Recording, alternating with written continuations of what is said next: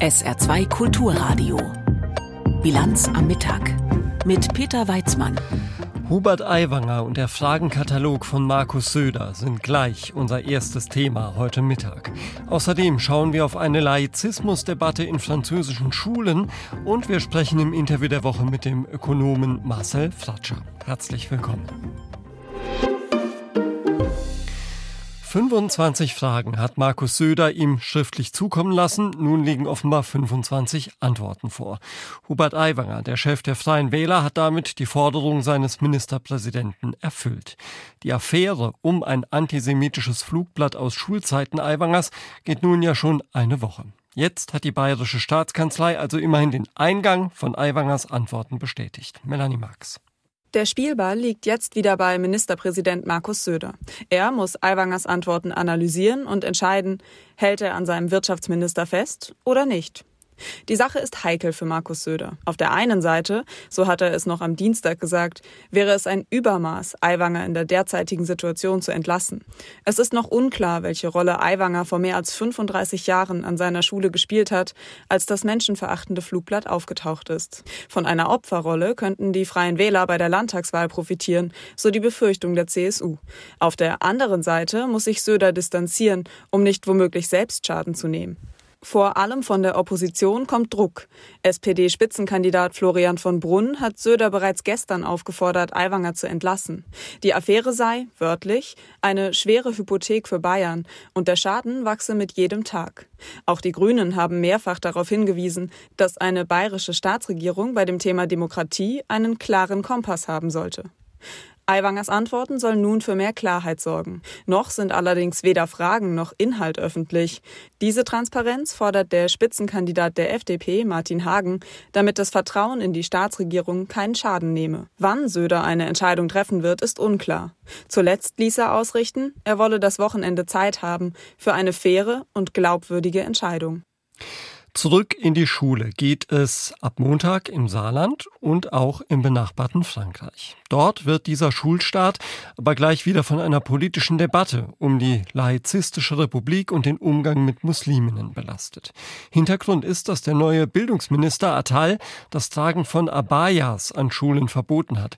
Das lange, weite Gewand, das manche Musliminnen tragen, sei als religiöses Symbol zu werten und widerspreche damit dem Grundsatz der Laizität. Der wird seit dem Jahr 2004 auch dergestalt umgesetzt, dass niemand mehr mit islamischem Kopftuch, jüdischer Kippa oder einem überdimensionalen christlichen Kreuz in die Schule darf. Seit ungefähr anderthalb Jahren aber gibt es immer mehr junge Frauen, die in Abaya zum Unterricht erscheinen. Zum jetzt ausgesprochenen Verbot der Kommentar unserer Frankreich-Korrespondentin Julia Borota. Dieses Verbot bringt nichts außer Streit, Hetze und noch mehr Druck auf die jungen muslimischen Frauen. Statt die Schule religionsneutral zu halten, macht das Verbot die Schule einmal mehr zum Austragungsort für einen Konflikt, der sich vornehmlich um die Stellung des Islam in Frankreich dreht. Natürlich ist die Entscheidung des Ministers eine willkommene Erleichterung für die Schulleiter und Schulleiterinnen. Sie können im Gespräch mit den Schülerinnen demnächst argumentieren, dass die Abaya eben verboten sei, haben Rückhalt vom Staat, müssen nicht mehr selbst ergründen, ob eine Schülerin das lange Gewand nun aus Bequemlichkeit, Folklore oder religiösen Gründen trägt. Aber was passiert, wenn die Abaya aus der Schule verbannt ist? Die jungen Frauen werden andere Wege finden, ihre Zugehörigkeit zu ihrem Kulturkreis auszudrücken, werden andere Wege finden, ihre weiblichen Formen zu verstecken und ihren Glauben zu demonstrieren. Alternativen finden sich genug. Zum Beispiel der Kaftan oder die Djellaba. Sollen die nun auch auf den Index? Konkret also unbrauchbar. Aber auch das übergeordnete Ziel kann so nicht erreicht werden. Denn ein Verbot taugt nicht zur Integration, zur Eintracht. Stattdessen wird es als Kampfansage wahrgenommen und nicht dazu führen, dass die Trennung von Staat und Religion in den betroffenen muslimischen Familien besser akzeptiert wird. Im Gegenteil, die Abgrenzungstendenzen drohen noch zuzunehmen. Schon jetzt empfinden viele Musliminnen die strenge Auslegung der Laizität als diskriminierend. Mütter mit Kopftuch etwa dürfen zwar Klassenausflüge begleiten, wenn sie aber in der Schule eine Bastelstunde anbieten, müssen sie das Kopftuch ablegen. Ich frage mich, Ist der französische Staat wirklich so schwach, dass er solch pingelige Regeln aufstellen muss? Kommt man heute dem jugendlichen Trend der Abaya wirklich nur mit einem landesweiten Verbot bei, obwohl gerade einmal 150 Schulen von insgesamt 12.000 betroffen sind? Sicher, auf Instagram und TikTok geben Schülerinnen damit an, das seit 2004 bestehende Kopftuchverbot an den Schulen mit der Abaya zu umgehen. Aber Provokation war schon immer ein Merkmal der Jugend. Mir tut es jetzt vor allem leid um die jungen Frauen. Im Islam wird ihr Körper oft instrumentalisiert für die Ehre des Mannes. Und in der Französischen Republik wird er oft politisiert für einen Kulturkampf, der sich zunehmend und ausschließlich gegen eine Bevölkerungsgruppe zu richten scheint, die der Muslime. Die Regierung hat sich mit diesem populistischen Abaya-Verbot verrannt. Und zwar, weil das Prinzip der Laizität der Gral der Republik ist, eine Art Ersatzreligion, die umso strenger ausgelegt wird, je ratloser die Regierung angesichts der Fliehkräfte in einer multikulturellen Gesellschaft ist. Dabei könnte der Bildungsminister doch Folgendes machen. Er könnte die Staatsgelder für die immer beliebteren konfessionellen Privatschulen abschaffen und damit die staatlichen Schulen besser ausstatten. Dann würden nicht mehr alle wohlhabenden Familien ihre Kinder auf katholische Privatschulen schicken und man hätte auf den staatlichen Schulen eine bessere soziale Mischung. Und er könnte das Naheliegendste in dieser ach so laizistischen Republik tun, eine Schuluniform einführen. Für alle. Aber so gleich will man es dann wohl doch nicht haben im Land der Liberté, Egalité und Fraternité. Die Meinung von Julia Borutta aus Paris. Erinnert sich eigentlich noch jemand an die tolle Leistung der spanischen Fußballerinnen, die vor zwei Wochen die Weltmeisterschaft gewonnen haben? Seitdem geht es kaum noch um ihre sportliche Leistung, sondern um einen Mann, dessen Name mittlerweile wohl mehr Leuten geläufig sein dürfte als der irgendeiner spanischen Spielerin, Luis Rubiales. Der Verbandschef hatte der Spielerin Jenny Hermoso einen Kuss aufgedrückt und sich seitdem strikt geweigert, darin einen Rücktrittsgrund zu sehen. Das Sportsystem versucht nun gerichtlich mit dem Vorgang fertig zu werden in mehreren spanischen Städten haben gestern Abend Kundgebungen stattgefunden. Mark Hoffmann. Rubiales, Überall im Land gehen am Abend Menschen auf die Straße, um ihre Unterstützung für Nationalspielerin Jenny Hermoso zu zeigen. Selbst in der Heimatstadt von Luis Rubiales im andalusischen Motril fordern Dutzende in Sprechchören den Rücktritt des Verbandschefs. Wir sehen, wie der Machismo unter dem Teppich wieder hervorgekrochen kommt, sagt Demonstrantin Carmen Martin der Nachrichtenagentur AFP. Noch immer ist der Machismo fest verankert in der Gesellschaft. Wir müssen uns dagegen stellen und ihn ausrotten. Zur etwa gleichen Zeit vollzieht sich in der Hauptstadt Madrid der nächste Akt im Fall Rubiales. Nach mehreren Tagen interner Beratungen leitet das oberste Sportgericht Spaniens ein Verfahren gegen den Fußballpräsidenten ein. Den aufgezwungenen Kuss bei der Siegerehrung der Fußball-WM in Sydney werden die Richter als schwerwiegendes Fehlverhalten. Bei einem Urteil droht Funktionär Rubiales eine Sperre von maximal zwei Jahren. Der geschäftsführende Sportminister Michele Iceta macht keinen Hehl daraus, dass er mit der Entscheidung des Sportgerichtshofs TAT nicht zufrieden ist. Die spanische Regierung ist weiterhin der Auffassung, dass es sich hier um ein sehr schwerwiegendes Fehlverhalten des Verbandspräsidenten handelt. Es geht um Machtmissbrauch und um einen großen Imageschaden für den spanischen Fußball. Die zuständige Sportbehörde prüfe nun weitere juristische Schritte, kündigt der Minister an. Es geht um juristische Feinheiten und für die derzeit geschäftsführende Regierung von Pedro Sanchez geht es vor allem auch um die Frage, ob Rubiales schon während des laufenden Verfahrens aus dem Verkehr gezogen werden kann. Der geächtete Fußballboss schaltet sich am Abend selbst in die Debatte ein. Spanisch Spanische Medien zitieren aus einem schriftlichen Statement, in dem Rubiales die Regierung hart angeht. Sie würde die Gewaltenteilung missachten. Außerdem spricht er von politischer und medialer Lynchjustiz. Einen Rücktritt schließt er weiterhin aus. Und was den ungefragten Kuss auf den Mund von Weltmeisterin Hermoso angeht, da bleibt der Verbandsboss seiner Verteidigungslinie treu. Der Kuss sei in gegenseitigem Einvernehmen erfolgt, was die Spielerin schon mehrmals bestritten hat. Mark Hoffmann hat berichtet. Hier in der Bilanz am Mittag auf SA2 Kulturradio. Gleich gibt's bei uns das Interview der Woche mit Marcel Fratscher. Jetzt aber erstmal die Meldungen in Kürze mit Tanja Philipp Murer. Die Ukraine verfügt nach Angaben ihres Sicherheitsrats über weitreichende Waffen aus eigener Produktion. Der Sekretär des Sicherheitsrates Danilov sagte im ukrainischen Rundfunk, diese Waffen könnten inzwischen Ziele in Russland in 1500 Kilometer Entfernung erreichen. Die Ukraine arbeite schon länger an einem Raketen- und Drohnenprogramm. Weiter erklärte Danilov, die in Russland eingesetzten Waffen seien alle ukrainischer Herkunft. Unabhängig überprüfen lassen sich die Angaben nicht. Das russische Verteidigungsministerium berichtet über neue ukrainische Angriffe auf die Krimbrücke. Mehrere Seedrohnen seien aber abgewehrt worden.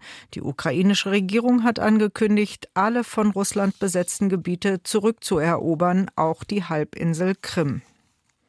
In den USA muss ein ehemaliger Anführer der rechtsextremen Proud Boys wegen seiner Beteiligung am Sturm auf das US-Kapitol 18 Jahre ins Gefängnis. Ermittler hatten den Mann im Prozess als Antreiber des gewalttätigen Marsches im Januar 2021 bezeichnet. Er wurde unter anderem wegen aufrührerischer Verschwörung schuldig gesprochen. Es ist die bislang längste Haftstrafe gegen ein Mitglied der Gruppe. Gegen ein weiteres Mitglied der Proud Boys waren gestern zehn Jahre Haft verhängt worden. CDU-Chef Merz hat sich offen gezeigt für eine Diskussion über einen höheren Spitzensteuersatz. Merz sagte der Frankfurter Allgemeinen Sonntagszeitung, ob der Spitzensteuersatz bei 42 oder 45 Prozent liege, sei nicht entscheidend. Die Belastungskurve müsse abgeflacht werden. Denn schon Leute, die nur ein bisschen mehr verdienten als der Durchschnitt, würden durch Abgaben und Steuern enorm belastet. Wichtig sei aber eine Entlastung der Mittelschicht. Bei der Rente plädierte Merz dafür, die steigende Lebenserwartung in zusätzliche Arbeit und zusätzlichen Rentenbezug aufzuteilen. Heute Abend beginnt der Kleinkunstwettbewerb St. Ingberter Pfanne. In der Industriekathedrale der Alten Schmelz konkurrieren insgesamt zwölf Kandidatinnen und Kandidaten um den begehrten Kleinkunstpreis. Ein Schwerpunkt in diesem Jahr ist das Musikkabarett. Die Besucher können daneben auch Akrobatiknummern und Stand-up-Comedy sehen. Die St. Ingberter Pfanne ist einer der wichtigsten Preise für deutschsprachiges Kabarett. Die Preisverleihung findet am kommenden Freitag statt statt. SR2 Kulturradio. Bilanz am Mittag. Das Interview der Woche. Der Start der Bundesregierung nach der Sommerpause war, sagen wir mal, eher holprig. Wieder einmal gab es Streit um die Kindergrundsicherung, aber auch um das sogenannte Wachstumschancengesetz. Immerhin, auf der Kabinettsklausur auf Schloss Meseberg wurden beide Projekte auf den Weg gebracht. Doch die wirtschaftliche Lage und vor allem auch die Stimmung im Land sind angespannt. Und auch wie man damit umgeht, scheint nicht so richtig klar. Beim von Teilen der Ampelkoalition geforderten Industriestrompreis etwa hat sich der Bundeskanzler jetzt mit Verweis auf die benötigten Milliarden nochmals skeptisch gezeigt. Was sich tun muss und was er von der Ampel erwartet, darüber hat Christopher Jenert mit dem Wirtschaftswissenschaftler und Chef des DIW Marcel Fratscher gesprochen. Herr Fratscher, die Ampelkoalition hat sich in Meseberg getroffen, um voranzukommen in Sachen Wirtschaft. Hat das denn geklappt? Ein Stück weit ja. Das ist sicherlich nicht der große Wurf, aber es sind gute Elemente dabei. Das sogenannte Wirtschafts-, das Wachstumschancengesetz setzt Anreize oder hilft Unternehmen steuerlich mehr zu investieren durch schnelle Abschreibungsmöglichkeiten, Anreize für grüne Investitionen. Nicht jedes Element ist hervorragend, aber im Großen und Ganzen ist es notwendig, eben auch in diesen wirtschaftlich schwierigen Zeiten den Unternehmen durch die, unter die Arme zu greifen. Es gibt das Bürokratieabbaugesetz, also man will Bürokratie vereinfachen.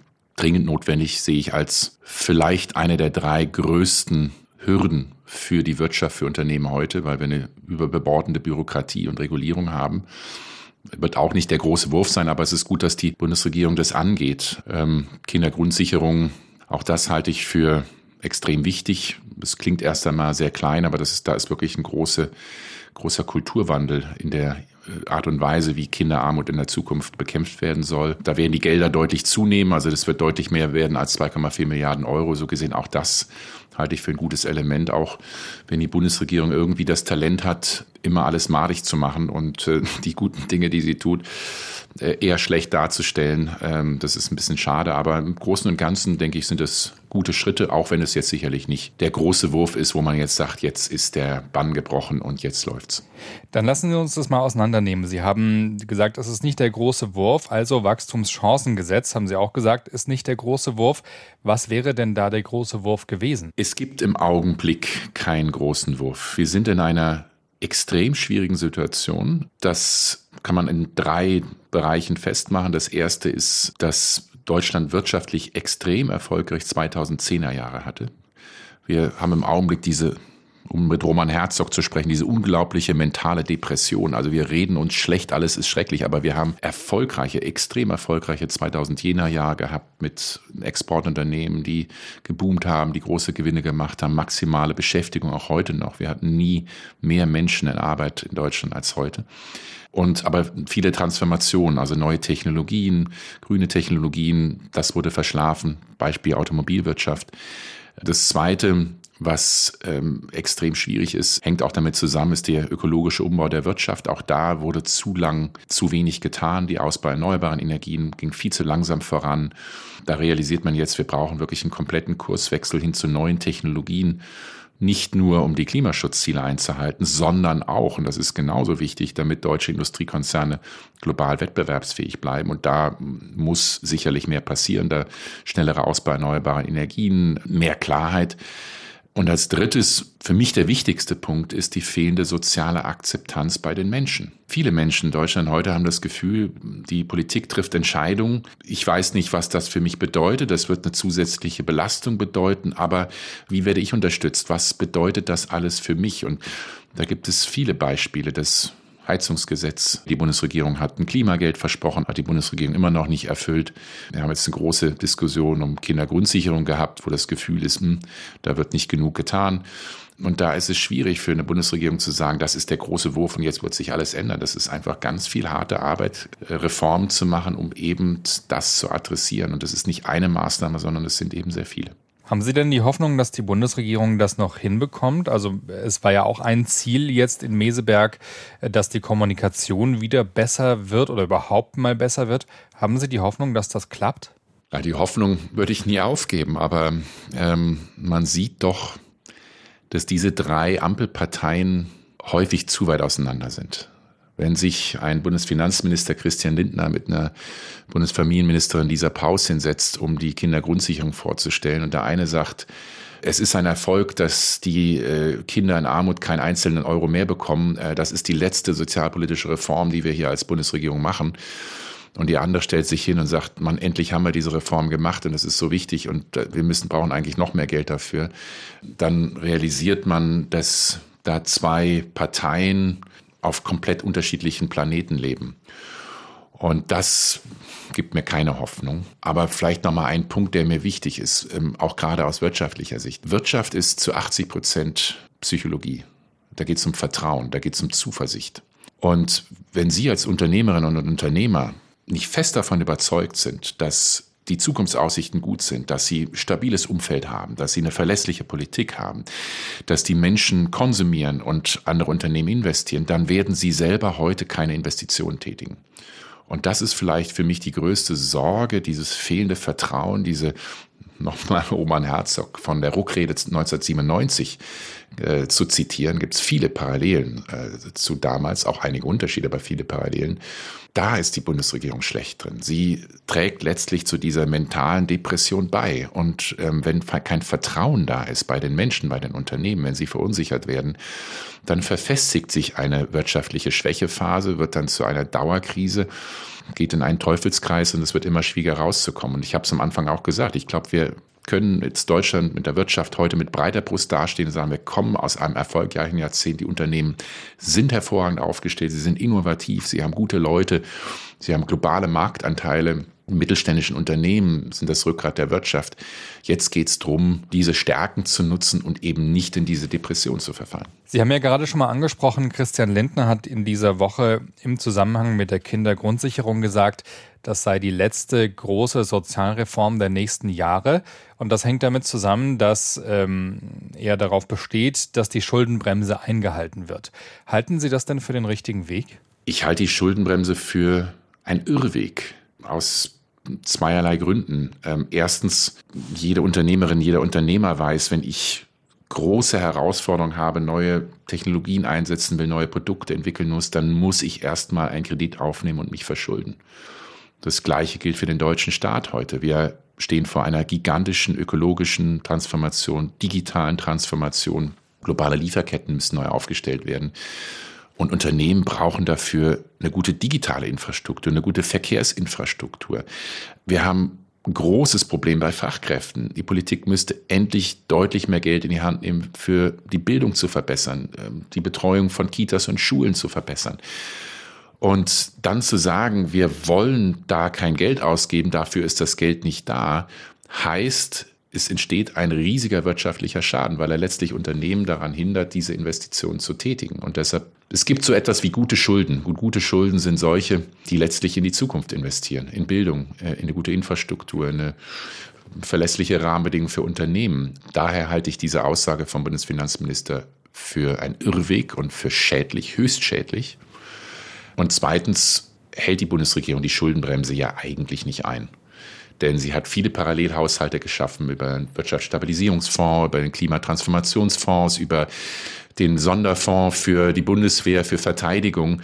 Ähm, und natürlich gibt der Staat auch im kommenden Jahr deutlich mehr Geld aus, als es unter der Schuldenbremse möglich wäre. Sie verkauft es eben anders. Und deshalb halte ich diese, diese Obsession mit der Schuldenbremse eigentlich äh, für Augenwischerei. Das will so ein bisschen manche Leute hinters Licht führen, die nicht realisieren, was da gemacht wird. Und mein Punkt ist, jetzt ist der Zeitpunkt, wir stehen am wichtigen Wendepunkt, auch wirtschaftlich gesehen, wo die Politik Geld in die Hand nehmen muss, damit Deutschland langfristig seinen Wohlstand wahren kann, die Wirtschaft die Transformation machen kann, gute Arbeitsplätze in Deutschland bleiben, dass in Menschen investiert wird, in Bildung, bei den Kitas, sodass eben auch der Wohlstand in 10, 20 und 30 Jahren da ist. Auf der anderen Seite sagt Lindner, dass man ja auch die Einnahmen sozusagen erhöhen kann. Gibt es da aus Ihrer Sicht gute Ideen, wie man die denn erhöhen könnte? Es gäbe Möglichkeiten. Deutschland subventioniert jedes Jahr fossile Energieträger mit über 60 Milliarden Euro. Beispielsweise bei privilegierter Behandlung, steuerlicher Behandlung von Diesel oder Flugbenzin, aber auch in vielen anderen Bereichen. Also schädliche Subventionen abbauen. Zweiter Punkt, Steuerausnahmen reduzieren und abbauen. Also Steuervergünstigung, das gilt bei der Mehrwertsteuer, das gilt, äh, nehmen wir das Beispiel Erbschaftssteuer. Ganz große Erbschaften von mehr als 10 oder 20 Millionen Euro gehen häufig komplett steuerfrei. Und auch in vielen anderen Bereichen gibt es großzügige Ausnahmen. Bei Immobilien, riesige Immobiliengewinne äh, werden in vielen Fällen überhaupt gar nicht mit Nullsteuern äh, belastet. Und wenn man dort die Ausnahmen abschaffen würde, also ein faires Steuersystem zu schaffen, das ist keine Steuererhöhung, sondern lediglich existierende Steuersätze anzuwenden, könnte der deutsche Staat eine ganze Menge an zusätzlichen Steuereinnahmen schaffen, könnte mehr Wettbewerb, mehr Fairness auch im Steuersystem gewährleisten und hätte dann auch wieder Geld, ohne sich verschulden zu müssen, um notwendige Investitionen zu finanzieren. Sie haben ja jetzt mehrfach Dinge angesprochen, die sozusagen liegen geblieben sind. Digitalisierung, Transformation zu erneuerbaren Energien, Abbau von klimaschädlichen Subventionen. Da kann man sich ja schon fragen, warum passiert da seit Jahren nichts? Es passiert nichts, weil mächtige Interessen dahinter stehen. Äh, wenn Sie einmal gewissen Gruppen im Immobilienbereich oder bei Erbschaften, das sind die Familienunternehmen, äh, Steuerprivilegien gegeben haben, dann kämpfen die um alles in der Welt, dass das so bleibt. Und äh, dann ist es verdammt schwierig für die Politik, den politischen Willen aufzubringen, diese Veränderung wieder zu machen. Und das ist einfach eine, eine Realität. Wir haben auch eine Schwäche meiner Ansicht nach in Deutschland, eine viel zu große Nähe zwischen Politik und Wirtschaft.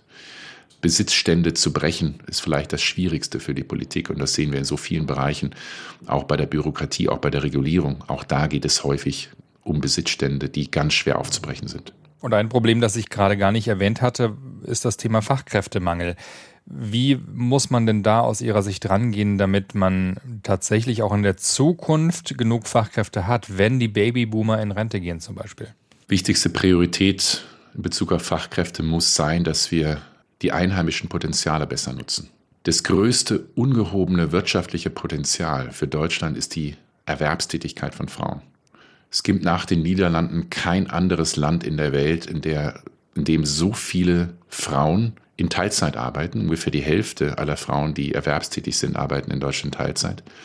Und gleichzeitig so viele sagen, wir würden ja gerne mehr arbeiten. Wenn es denn ginge, wenn es denn bessere Kitas und äh, Ganztagsschulen überhaupt gäbe und wenn es eine bessere Bezahlung gäbe, ähm, wenn die Steuer, das Steuersystem eben so wäre, dass sich wirklich lohnen würde. Mit Minijobs, über sieben Millionen Minijobberinnen, Minijobber sind die Anreize maximal, eben nicht mehr Stunden zu arbeiten. Ehegattensplitting mit Versicherung ähm, sehen wir in vielen wissenschaftlichen Studien. Wenn man das reformieren würde, hätte riesiges Potenzial, dass Frauen mehr arbeiten würden. Das ist eine Stellschraube. Sicherlich das andere Problem ist, wir haben viel zu viele Menschen, die ohne Schulabschluss abgehen. Knapp 50.000 Kinder, Jugendliche jedes Jahr viel zu viele, die damit dann auch langfristig nicht qualifiziert sind, gering qualifiziert sind, in Arbeitslosigkeit, in Armut landen. Hat auch viel übrigens mit Kinderarmut zu tun, wo wir eben über Kindergrundsicherung gesprochen haben. Ähm, also diese Potenziale in Deutschland heben, das muss das eher die erste Priorität sein. Nicht nur der Betroffenen, dass man dort wirklich Chancen eröffnet, Chancengleichheit wirklich äh, schafft, sondern auch, weil es ein unglaubliches Potenzial ist in Deutschland für die Wirtschaft. Und natürlich der zweite Stellschraube ähm, Zuwanderung. Auch da müssen wir uns ehrlich machen. Wir werden in den nächsten zehn Jahren fünf Millionen Menschen netto aus dem Arbeitsmarkt verlieren wegen der Demografie, weil halt die Babyboomer in Rente gehen und viel weniger junge Menschen nachkommen. Das kann man nur teilweise durch Frauenerwerbstätigkeit und ähm, andere Potenziale, einheimische Potenziale heben. Wir brauchen deutlich mehr Zuwanderung. Dafür müssen wir die Hürden abbauen. Ähm, formale Hürden wie bei Qualifizierung. Ähm, da hat die Bundesregierung ja ein bisschen was vorangebracht mit dem Fachkräfteeinwanderungsgesetz. Aber das dickste Brett und die schwierigste Hürde ist sicherlich die Willkommenskultur. Ähm, die Wertschätzung von Vielfalt, dass Menschen aus Indien, aus Brasilien, aus Südafrika sagen, ja, Deutschland ist ein gutes Land. Ähm, da möchte ich gerne meine neue Heimat finden und ich fühle mich dort willkommen geheißen.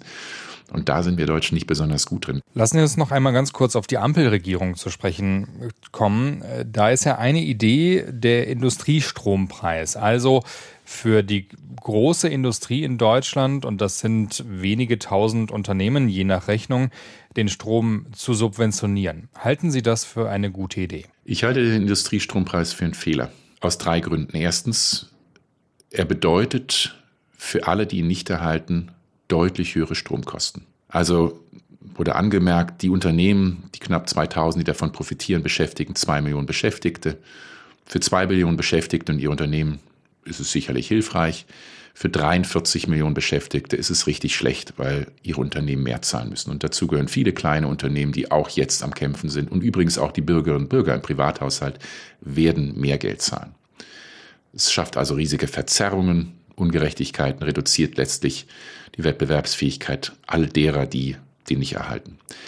Zweiter Grund, weshalb ich dagegen bin, ist, dass ähm, es letztlich die Erreichung der Klimaschutzziele 2030, aber auch die Umsetzung der Transformation, also hin zu neuen Technologien, mehr Effizienz, weniger Energieverbrauch, eher verlangsamt als beschleunigt.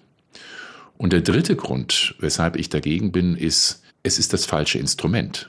Ich verstehe komplett, dass Industrie, energieintensive Unternehmen im Augenblick am Kämpfen sind. Das ist ein riesiger Wettbewerbsnachteil. Und Industrie ist wichtig für Deutschland. Ich will das gar nicht kleinreden. Die Industrie ist eine Stärke, dass wir einen so großen Industrieanteil haben. Häufig sehr innovativ, viele gute Arbeitsplätze. Aber wenn man diesen Unternehmen helfen will, diesen Branchen helfen will, dann bitte nicht durch subventionierte Strom und letztlich subventionierte fossile Energieträger, sondern dann doch bitte eher bei Technologie, bei Forschung und Entwicklung bei besseren Rahmenbedingungen, ähm, bei steuerlichen Anreizen in grüne Technologien zu investieren. Das ist der viel bessere Weg, als dass man künstlich Energie für diese Unternehmen reduziert. und ihnen eben nicht bei der Technologie hilft. Marcel Fratscher, der Chef des Deutschen Instituts für Wirtschaftsforschung, war das. Im Interview der Woche Christopher Jenert hat mit ihm gesprochen. Und wir schauen noch auf das Wetter im Saarland am Nachmittag gibt es zur Sonne hier und da ein paar Quellwolken. Schauer gibt es aber nur ganz vereinzelt und am ehesten im Nordsaarland. Dazu Höchstwerte zwischen 24 und 29 Grad. Die Nacht wird weitgehend sternenklar. Die Temperatur sinkt auf 16 bis 11 Grad. Morgen am Sonntag, da lösen sich Nebelschwaden rasch auf und dann scheint die Sonne bei ein paar Wölkchen von früh bis spät. Höchsttemperaturen morgen zwischen 24 und 28 Grad. Und auch die kommende Woche wird dann sonnig und es gibt Werte um die 30 Grad. Das war die Bilanz mit Peter Weizmann. Haben Sie ein schönes Wochenende. Tschüss.